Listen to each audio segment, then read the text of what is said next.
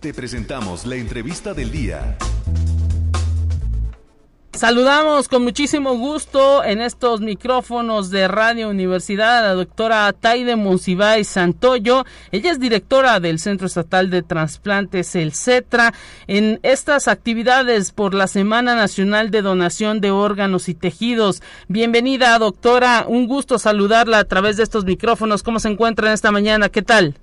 Muy bien, muchas gracias, Lupita. Al contrario, el gusto es mío el poder eh, estar con, con tu audiencia y poder compartir, pues esto, como bien mencionas, que es la Semana Nacional de Donación y Trasplantes. Así es. ¿Qué actividades se estarán llevando a cabo? ¿Comienza este día o cuándo es el arranque de actividades? Platíquenos. El arranque de actividades efectivamente es esta semana y el Día Nacional propiamente que ha sido nombrado como tal es el día 26 de septiembre. Eh, lo que vamos a estar poniendo son diversos módulos en los hospitales en donde se va a brindar información y donde pedimos a la sociedad que se sume a la difusión. Eh, definitivamente creo que es de los únicos procedimientos en donde no se puede realizar sin la participación de la sociedad. Eh, el trasplante necesita, para que se haga un trasplante se necesita la donación de los órganos. Y bueno, pues una vez que uno no lo necesite, que haya fallecido, pues puede salvar vidas de esta manera. A nivel nacional te platico que desgraciadamente hay más de 23 mil pacientes en lista de espera y con la cuestión de la pandemia pues nos ha dificultado muchísimo las cosas. Entonces eh, pues tenemos que sumarnos todos no y la universidad siempre ha estado muy pues muy anuente a esta situación. Acabamos de incluso acabar unos talleres de procuración de tejido corneal tanto en la facultad de medicina como en la de enfermería. Y esto con la situación de que más gente sepa que a través de la donación, como te platico, podemos ayudar y salvar vidas. Así es, son pues aspectos en los que se tiene que reparar, sobre todo en este tiempo, como usted lo dice, que nos encontramos en pandemia, en donde pues la solidaridad y pues también esa cultura que debemos tener de pensar en el otro, pues tiene que prevalecer, doctora. Así es, eh, Lupita. Y por ejemplo, si gustan ir a la Facultad de Enfermería, va a haber un módulo en la Facultad de Enfermería de la Universidad Autónoma de San Luis Potosí. Va a existir un módulo el día 22 en donde pueden acercarse, obtener información, obtener su tarjeta de donador.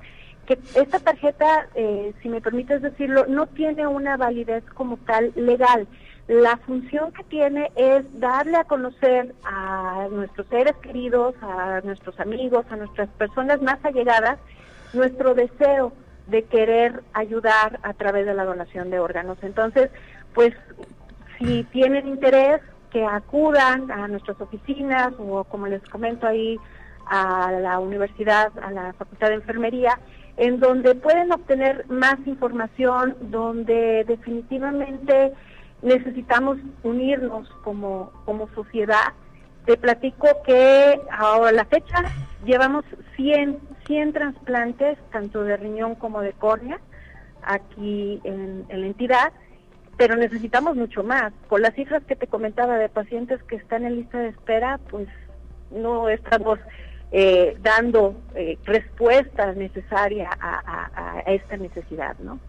Además de trasplantes de, riñón que nos dice qué otros órganos son los que pudiera donar alguna persona y pues qué tan común, digámoslo así, eh, pudiéramos hablar de que los potosinos eh, pues nos atrevemos a donar.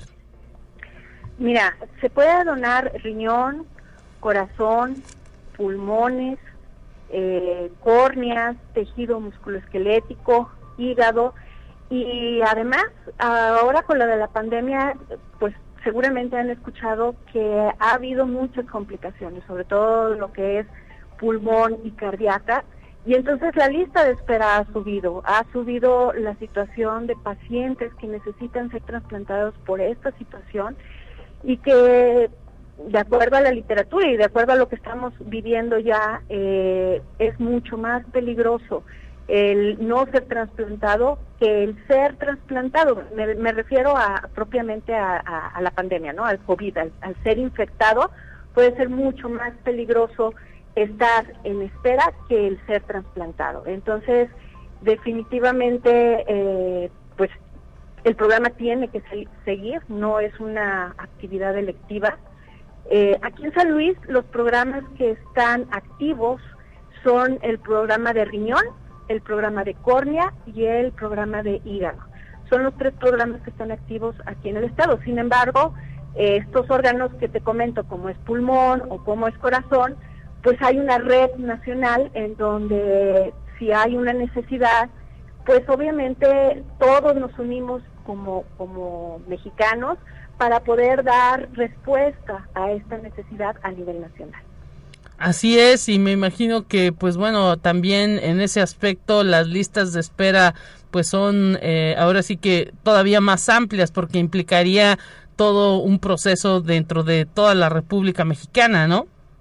Sí, así es. es eh, incluso cuando hay una situación de urgencia cero, urgencia cero me refiero cuando hay un paciente que si en breve no se trasplanta, si en menos de 72 horas no se trasplanta, va a fallecer. Entonces se boletina a todo el país y es cuando te digo que, todos damos respuesta. Entonces sí estamos hablando de que hay muchos mexicanos que están en lista de espera y que las condiciones ahora eh, pues se complican, ¿no? Por, por, por esta cuestión de la pandemia. Sin embargo, se han hecho estudios, incluso con la Universidad Autónoma de San Luis Potosí, a través del CICSAP, estamos haciendo ahí varios estudios donde nos permite eh, revisar que se minimicen los riesgos con nuestros pacientes que van a ser trasplantados. Se toman las pruebas de PCR para revisar que no tengan COVID. E incluso posteriormente también después de que ya fueron trasplantados y que ya han sido vacunados, se están tomando los niveles de anticuerpos. Entonces esto nos permite esta colaboración que estamos teniendo con la universidad nos permite que nuestros pacientes tengan una mayor seguridad. Interesante esto que nos comenta eh, doctora Taine Monsiváis Santoyo, directora del Centro Estatal de Transplantes, eh, platicando con nosotros a través del espacio de conexión universitaria. Nos quedan algunos minutos, pero pues siempre surge la duda, ¿hay que morir para poder realizar un trasplante o también cuando pues estamos vivos podemos apoyar al otro? También cuando estamos vivos podemos apoyar a, otros y no es necesario que seamos familiares. Lo que sí es necesario es que sea de manera totalmente altruista. Puede ser un amigo, una persona que tú quieres mucho y que decides compartir la vida a través de la donación. Y, eh, por ejemplo, lo más frecuente aquí en San Luis Potosí son el trasplante renal. Eh, lo único, insisto, es que debe ser de manera totalmente altruista, que ese deseo por ayudar no tenga ninguna cuestión económica. Y pues bueno, en vida puedes ayudar a muchísimas personas que también están en espera de un trasplante y que el estar conectado a una máquina verdaderamente es una situación que expresan los pacientes que es, aparte de que se sienten muy mal físicamente, lesiona a toda la, a toda la familia, ¿no? Eh, ¿Por qué? Porque pues ahí tienen que estar al cuidado, no pueden ir a trabajar, eh, toda la familia está en una situación de estrés constante y lo que ellos refieren siempre es que cuando son trasplantados la vida entera de toda la familia cambia. Entonces de verdad creo que es un programa muy bonito, pero como te comento, la sociedad entera tiene que participar porque sin donante no hay trasplante.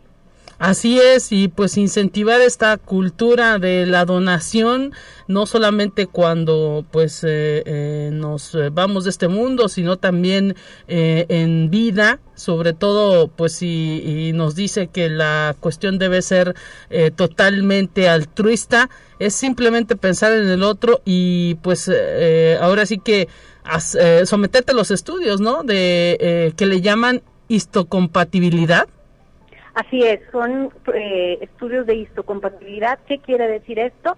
Que a lo mejor eh, tú y yo podemos tener el mismo tipo sanguíneo, pero no somos compatibles por algunas eh, situaciones de la sangre donde no permitiría que tú me donaras a mí tus riñones, por decir algo, y entonces si lo hiciéramos, ese riñón sería rechazado. Eh, ahora en la universidad con el CICSAT nos están haciendo estas pruebas y la verdad es que es un gran logro de la, de la entidad porque esto minimiza, minimiza mucho los riesgos de que vaya a haber un rechazo del injerto y que con esto vaya a haber complicaciones de los pacientes que, incluso lo pueden llevar a la muerte, no solo a la pérdida del, del riñón o del injerto, sino llevarlo a la muerte. Entonces, es un, un gran logro este laboratorio de histocompatibilidad, es un laboratorio de punta, creo que podría decirte que es el mejor de, todo el país y que pues gracias a esto pudimos ser la entidad que inició primero los trasplantes en tiempo de pandemia. Entonces, pues, la verdad es, es, es, un laboratorio que nos ha estado ayudando muchísimo para los pacientes y que los costos realmente de estos de estas pruebas son muy inferiores a los que se manejan en otros estados de la República.